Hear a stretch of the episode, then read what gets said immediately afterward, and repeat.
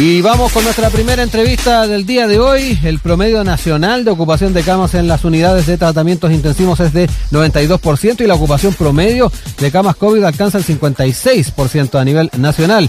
Este fue el dato que enfatizó ayer el ministro de Salud, Enrique París, quien eh, también apuntó a la posibilidad de un crecimiento de más de 900 camas críticas.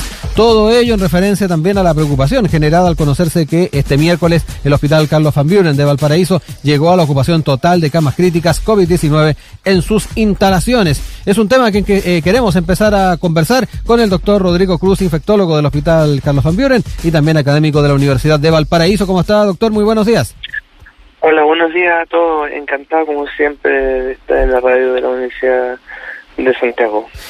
muchas gracias por el eh, contacto, doctor. Y bueno, empezar a analizar un poco la situación que se está viviendo eh, allá en eh, la región de Valparaíso y particularmente en el puerto. durante enero se ha producido un creciente número de pacientes que requieran hospitalización. Eso es bien importante que nos vaya contando. Y también a cuánto ha aumentado respecto de los últimos meses del año pasado.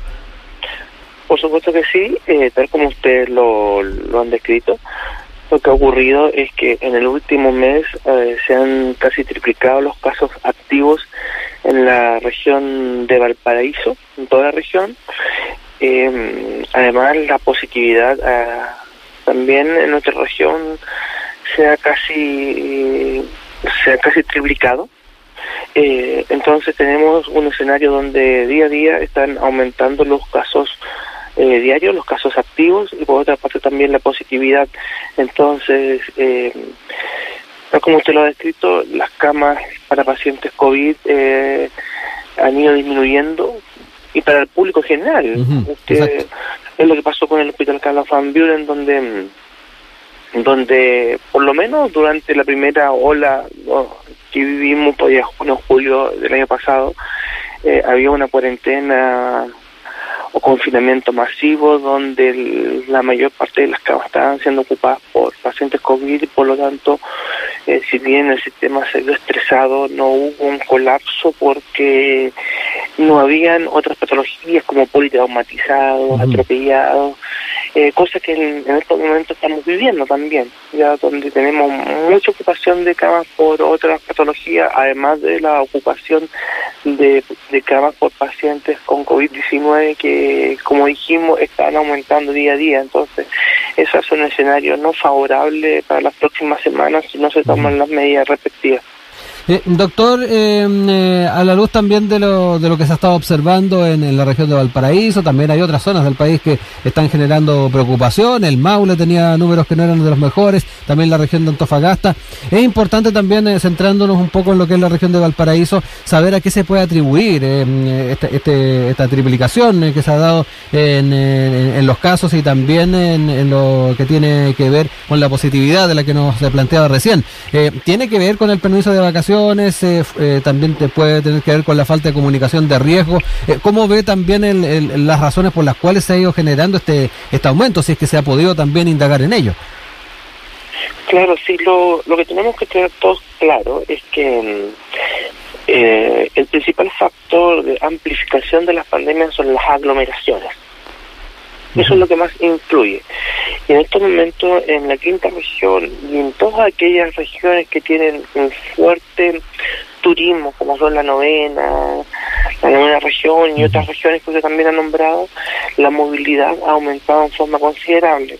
Y por razones obvias, porque todos los años lo, todos los años aumenta, eso no hay, ningún no ninguna novedad, eh, todos lo sabemos, todos los chilenos lo conocemos, donde la Caburga, Rica, Viña del Mar, Valparaíso, La Serena, aumenta de forma importante la movilidad porque son son zonas muy muy turísticas. Entonces eso es lo que está pasando en la región de Valparaíso donde la movilidad es bastante alta. Casi como todos los años mm. con playas balnearios casi llenos y bueno eh, además están ocurriendo fiestas, que la gente trata de distraerse, entonces con una, ah, una movilidad tan aumentada como la que estamos viviendo y con aglomeraciones importantes como las que estamos viendo, obviamente eso hace un escenario que es muy favorable para la diseminación de este virus y por lo tanto de un número creciente de casos nuevos, por lo tanto, de una amplificación de la pandemia que vamos a seguir viendo en, las próximas semanas, sin duda alguna. De alguna manera, entonces, eh, uno podría pensar de que ambos factores están en estos momentos afectando. ¿ah? Por un lado, la falta de comunicación de riesgo eh, a la hora de permitirse, por ejemplo, la, opción de un permiso de vacaciones, eh, sabiendo que, mm, que, la gente con la posibilidad de ir al litoral, ir a las playas, se podía circular y que eventualmente podíamos tener estos niveles de personas haciendo aglomeraciones, doctor, tal vez los dos factores están influyendo. Claro, yo lo personal lo dije, mm, lo dije por medio amigo, por allá en diciembre, que yo no era partidario de, de, esta, de estos permisos de vacaciones, porque lo único que vienen a facilitar es lo que estamos hablando. Pero bueno, ya está, eh, ya se hizo. Eh, lo que hay que hacer ahora es que estas personas que estén en los balnearios, en la playa, traten de por lo menos no aglomerarse, traten de no ir a fiestas masivas o reuniones masivas, porque o si no vamos a seguir teniendo un mayor número de casos. Eh, bueno, yo no, yo, no era partidario y lo he dicho que una de las posibilidades sería revertir este tipo de permisos sanitarios o si siguen aumentando los casos eh, los casos activos en estas en estas ciudades que son tan turísticas eventualmente volver a un confinamiento mm. Pero bueno eso tiene que eh, analizar la autoridad sanitaria pero yo creo que si no revertimos esto en las próximas semanas sin duda que vamos a ir a un confinamiento de por lo menos en la quinta región de Valparaíso y Viña Estamos conversando hasta ahora con el doctor Rodrigo Cruz, infectólogo del Hospital Carlos Van Buren, también académico de la Universidad de Valparaíso, a propósito de los preocupantes datos eh, de, contagios que se está dando en eh, la región de Valparaíso y además el dato no menor de que se han quedado sin camas UCI para enfrentar la pandemia. Eh, doctor, a propósito de, este hecho particularmente, ¿ah? del tema de, quedarse sin camas, ¿se puede decir que se ha fracasado en el objetivo de, tratar en lo máximo posible que las personas no lleguen lleguen a, requerir hospitalización, eh, que era también, que es obviamente uno de, los eh, de los ideales a la hora de pensar en una pandemia. Claro, lo, el hospital por lo menos en el informe que el día de ayer tenía algunas camas todavía, se habían liberado algunas, así que algo tenía, pero muy poco. O sea, tal como usted describe, en el fondo tiene una alta ocupación, sobre un 90%, y eso no, no puede ser, en el sentido de, de que en cualquier momento podría colapsar y no tener ninguna cama nuevamente. Ahora, eh, sin duda que sin duda que es un fracaso porque mm, eh, de una estrategia que, que no ha resultado simplemente, ¿no? Eh, y eso no es no es que uno sea negativo, pero si uno lo analiza fríamente, obviamente la estrategia no ha, resultado. También lo dijimos eh, con anticipación de que nosotros teníamos y estábamos viendo una película adelantada. ¿Por qué? Porque lo que pasa, lo que ha pasado en Europa no está pasando a nosotros. pero con, con, dos meses de retraso.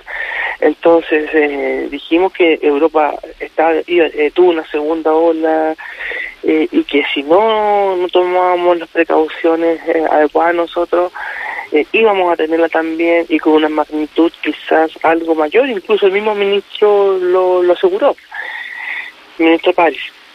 Bueno, y eso está pasando en estos momentos, que lamentablemente estamos con una, segunda ola con ya 4.500 casos diarios en nuestro país y que si uno lo analiza bien, no, no estamos teniendo más casos diarios porque Santiago no se ha complicado mayormente.